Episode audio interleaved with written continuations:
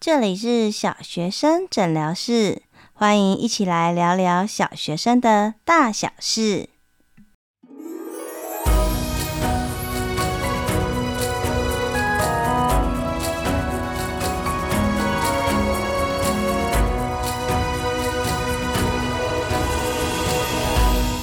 Hello，Hello，我是怡晨，欢迎大家再次回到小学生诊疗室。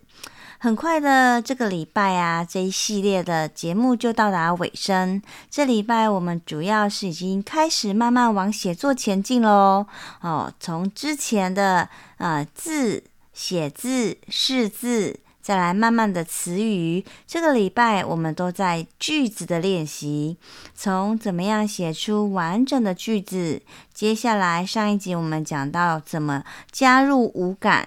眼睛、鼻子、嘴巴、耳朵、手，还有心里的感觉哦，我们的句子就会多很多的呃感觉，让人家觉得哇，你的句子活了起来，生动了不少。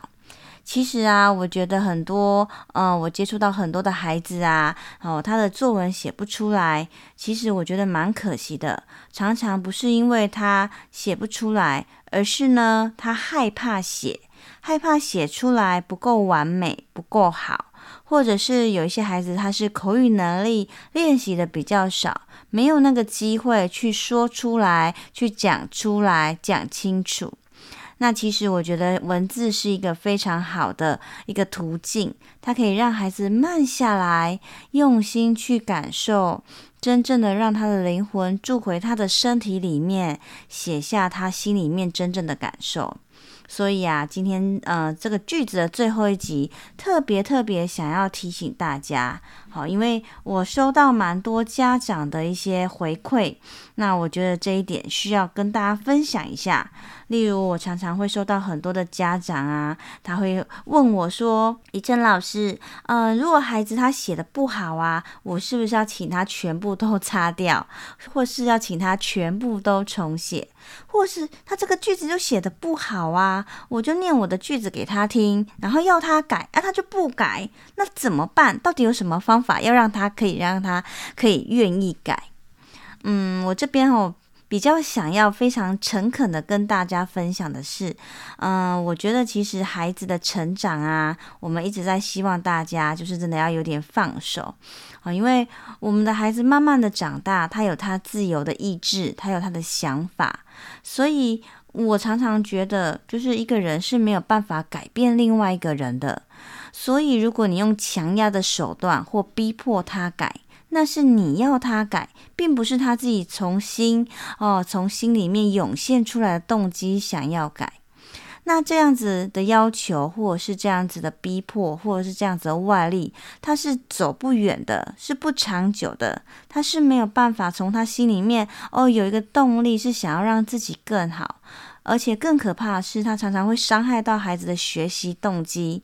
我这样做也不对，那样做也不对，每次都要你跟我说的这样子做才对，那一点都不好玩。那我就不要做了嘛，等你告诉我要怎么做，我再去做就好了呀。哦，其实我们在现场会看到很多的孩子会有这样的想法，那我就觉得哇，好可惜哦。渐渐的呢，孩子就觉得他想讲。或他讲了，可是没有受到重视，他的意见没有被接纳，他的心声没有被听见。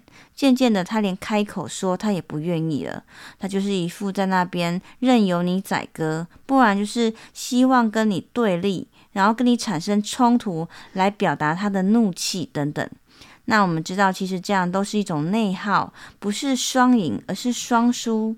哦，所以特别特别要请大家注意一下，是，诶，我们如果是希望孩子改，其实没有办法，就是强压着他的头去喝水的嘛。所以该怎么办呢？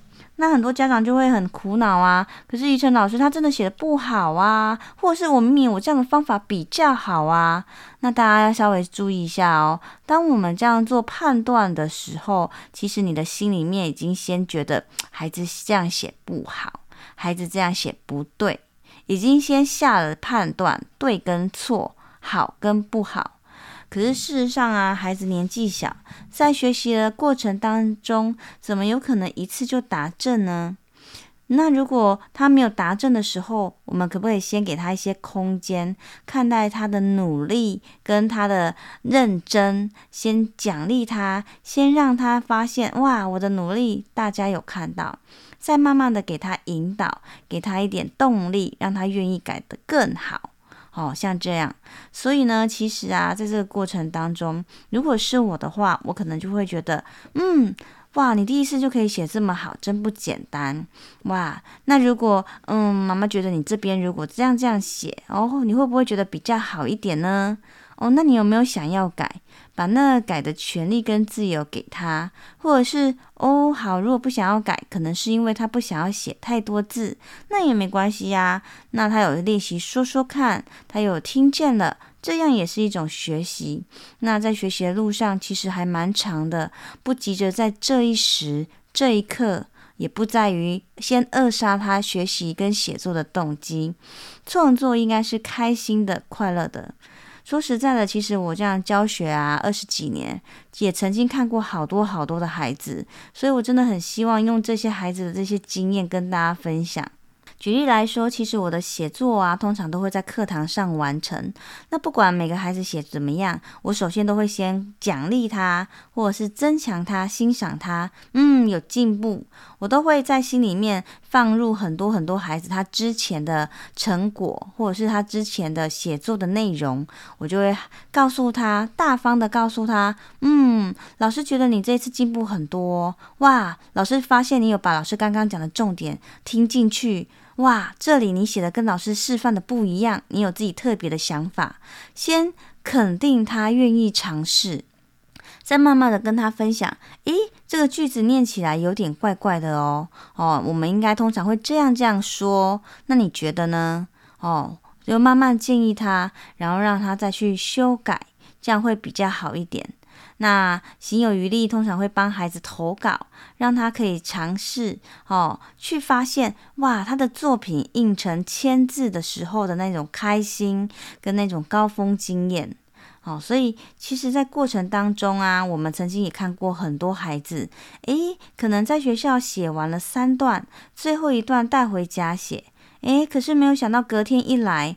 诶，同学，同学，你昨天写的怎么跟今天写的都不一样？而且很多擦拭过的痕迹，那孩子就会很愁眉苦脸，告诉我说：“我带回去啊。”然后我的家长，我爸爸妈妈就说：“怎么可以写这样？写字太烂了。”所以他叫我整个都擦掉。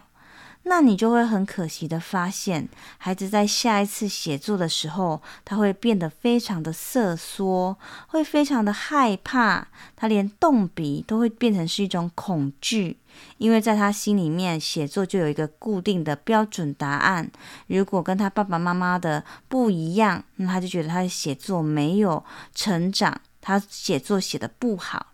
可是说真的，写作其实没有标准答案，创作也没有。阅读也没有，它其实跟个人的想法有很大的关系。你可以用这样的譬喻的句子说，或者你也可以平铺直叙的说，每个人都有不同的想法跟写法。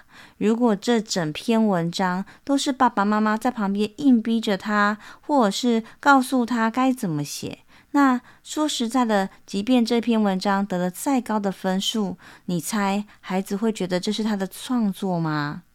不见得吧。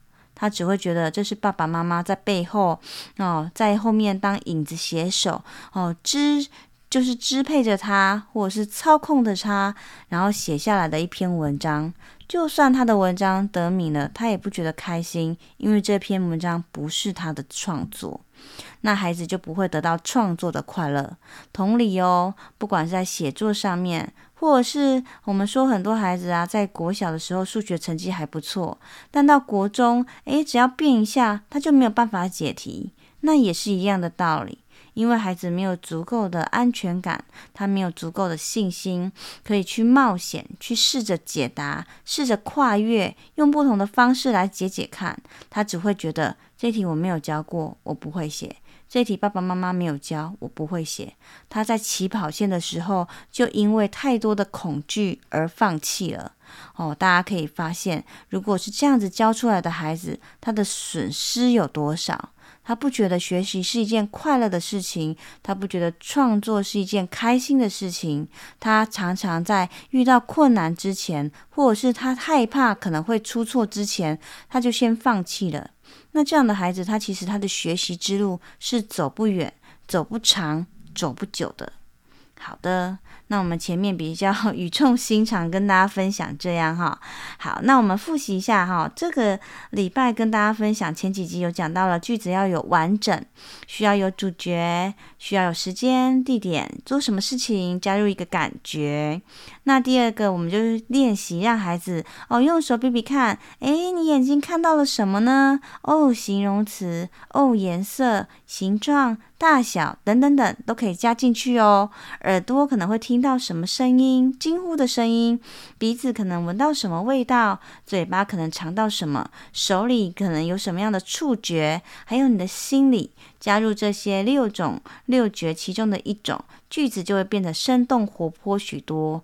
那孩子也会在因为刻意练习，要让他去感受，他会比较把灵魂放在感受当中哦，去让时间慢下来，感受一下你有什么样的感觉。那当然啦，其实，在教学的路上，就是遇过几千个孩子啊，哦，我也曾经遇过很多孩子，他就跟你说，他就没感觉嘛。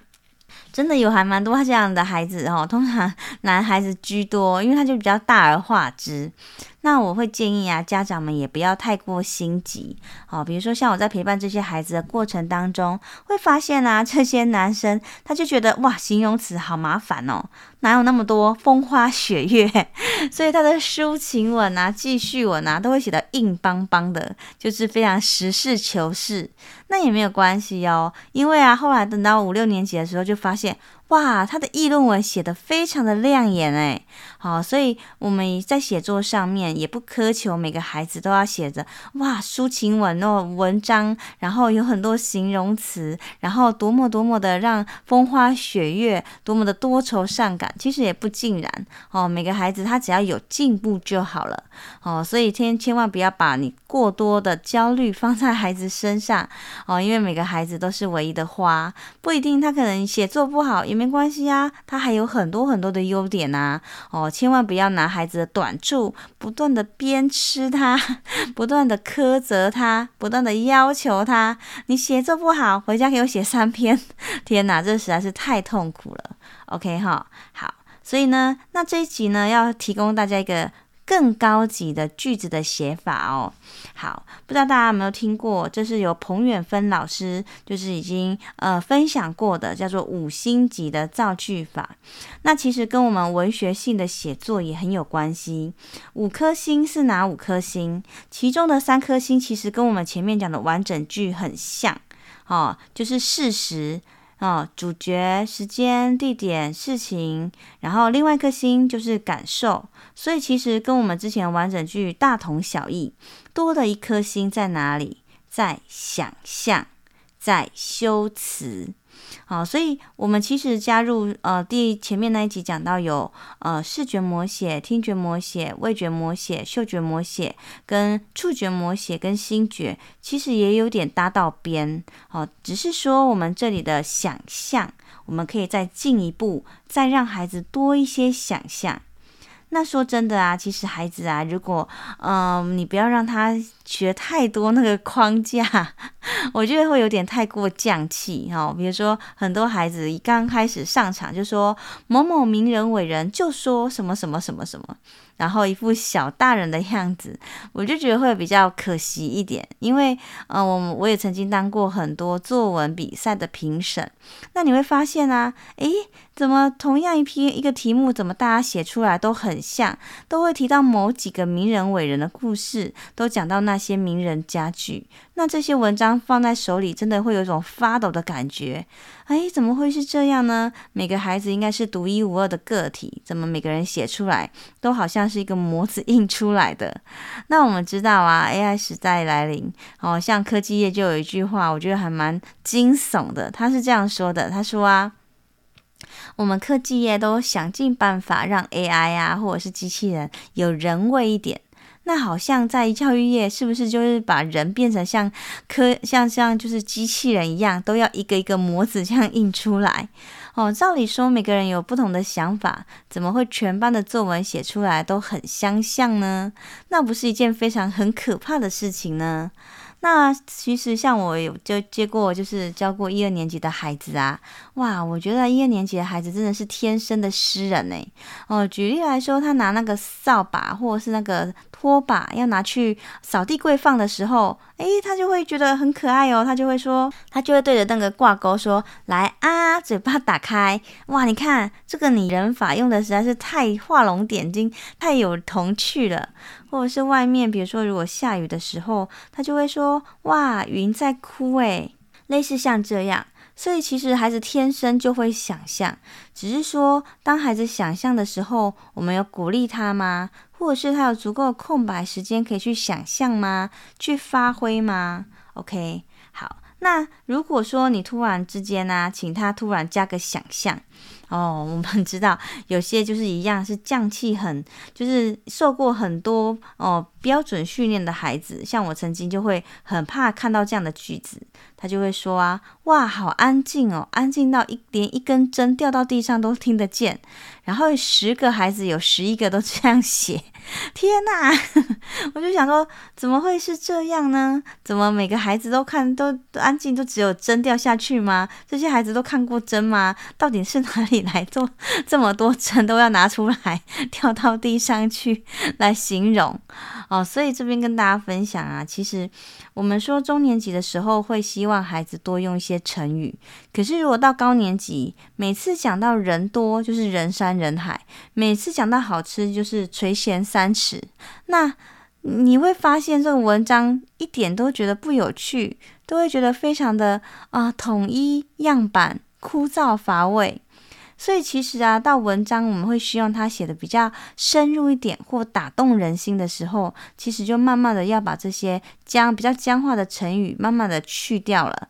哦，所以中年级用成语是 OK 的，但高年级我们就会相反的希望他用自己的话、自己的比拟来说。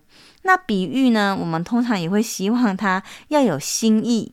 举例来说，每次讲到母亲节好了，哦，孩子就会开始说：“哦，像蜡烛，这个蜡烛到底是多久以前呐、啊？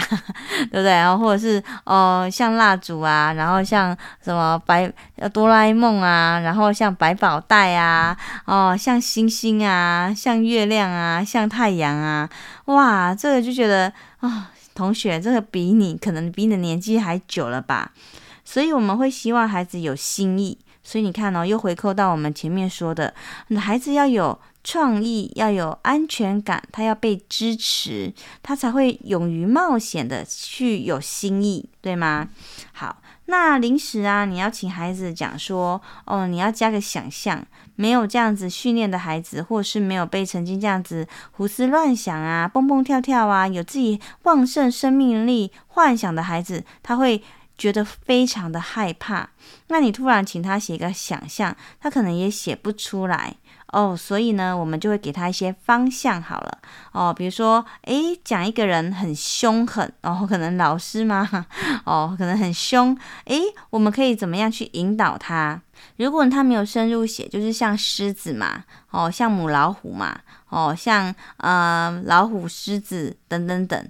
可是如果我们可以诶有条件的引导他，诶哪些动物可能很凶狠呢？哦，除了刚刚讲的母老虎啊、狮子以外，可以像狼啊、像食人鱼啊、像鲨鱼啊，哦，或像恐龙啊。哇，你有没有发现后面这些比较少用到的，你就会让人家眼睛为之一亮。对吗？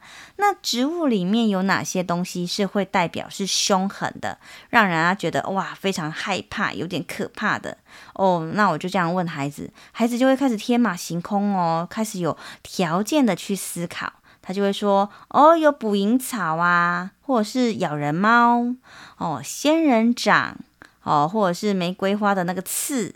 对不对？或者是鬼针草等等等，哇！你看，哇，这些词语加进来，所以大家你会发现哦，这个真的是根基，你看又回扣到什么？是的，回扣到大量的阅读跟生活的体验。那除了动物、植物以外，还有哪些是可以用来形容很凶的呢？很凶狠的呢？自然的情况有吗？哇，这常见的就是火山爆发、打雷、地震、海啸、世界末日。你看前面火山爆发，你是不是觉得哇，就已经老掉牙了，对不对？哦，皱起眉头，这不是人家写过几百遍了嘛，对不对？OK，那如果是故事呢？故事人物里面有哪些代表很凶狠？哇，你看就可以讲到大野狼、黑魔女，或者是女巫，对吗？白雪公主的后母哦，或野兽这些。哇，你看有这样子的话，那个立体的形象是不是就跃入你的脑海？你就好像看到那个人物出现在你的脑海里了。那如果是物品呢？哇，可能是啊、小朋友就告诉我，狼牙棒。哇，你看这个，哎，这个比喻就非常的棒，对不对？好，或者是呃电击棒，叮，还有声音，或者是绞肉机，哇塞，你看这个多血腥啊，太可怕了！它有那个形象，还有那个声音，叮的声音，对吗？好，所以如果当孩子想象不太出来啊，我们可以让他有不同的方面，比如说你可以从动物里面想想看，植物里面想想看。自然情况，想想看；故事人物，想想看；物品等等等，想想看。这样子可以帮助他去想象出来有什么层面可以让我们可以更了解你想要表达的。那当这样的句子出来之后，哇，你看这个句子就非常的光。光就是光彩四射，非常的夺目，非常的抓人眼球，对吗？哦，举例来说，哦，好，可能讲老师很凶，老师非常凶狠的时候，对不对？哦，当他板起脸孔，我觉得老师就像是一根电击棒一样，不断发出电流的声音，还有刺痛的感觉，哦，刺伤我的心，让我觉得非常的害怕。哇，你看，这样就是一个五星级的句子，它有事实哦，然后有想象，然后加上感觉。对吗？哦，所以你看，像这样子适度的加入一些想象。那如果孩子不太会，其实我们都可以带着孩子去慢读课文。其实你可以看到，我们很多的课文里面啊，它的句子就是像这样子，充满的有事实，而且有想象、文学修饰。哈、哦，不不然我们讲的譬喻啊、拟人啊、夸饰啊、对话啊等等等，再加上一个感觉，那。就是一个五星级的句子了。好的，那我们这一集呢，介绍这个方法，这个方法是稍微难一点点的哦，因为我们平常说话比较不会这样说哦，它是需要有一点刻意练习的。但是如果你找到一个哦，想象哦，形象非常贴合的时候，哇，文章就是除了活起来有细节以外，还会让人家惊呼哦，那可能就是会美词佳句画不完，让人家觉得这篇文章让人家。读了好像就是近在眼前，非常的有感，好像那个画面就在前面晃动了起来。OK，好，那希望今天的这一个这一集的内容对大家有帮助。大家呢也不妨带着孩子啊，打开国语课本去画一画，哪些是事实，哪些是想象，哪些是感觉，那孩子就会惊呼说：“哦，原来课本都是这样写的。”是的，如果可以读出来，可以慢慢读出写法，那写作就不会远了。好，那相信大家用了这三集的内容，不管是呃怎么样把句子写完整，或者是呢可以用五感去写出一个句子加进去，或者是我们今天高阶班的加入一些文学想象哦，不管是修辞啊等等等的方法，哇，那这样他的小日记。哦，还有它的段落，还有它的句子，不不仅可以延长，而且会让人家眼睛一亮，脱胎换骨。哦，秘密就在这里。好，那这一集的内容就到这里了，希望大家有美好的一天。那我们下次再见喽。那任何提醒大家，就是如果任何的问题呀、都欢迎到小学生诊疗室来跟我做互动。如果觉得这一集呀、或者是嗯其他集的节目对大家有帮助，也欢迎大家可以小额赞助哦，可以鼓励我，就是更努力的把哦节目的品质做得更好。那最后祝大家有一个美好的一天。那我们这一集就到这里了，拜拜。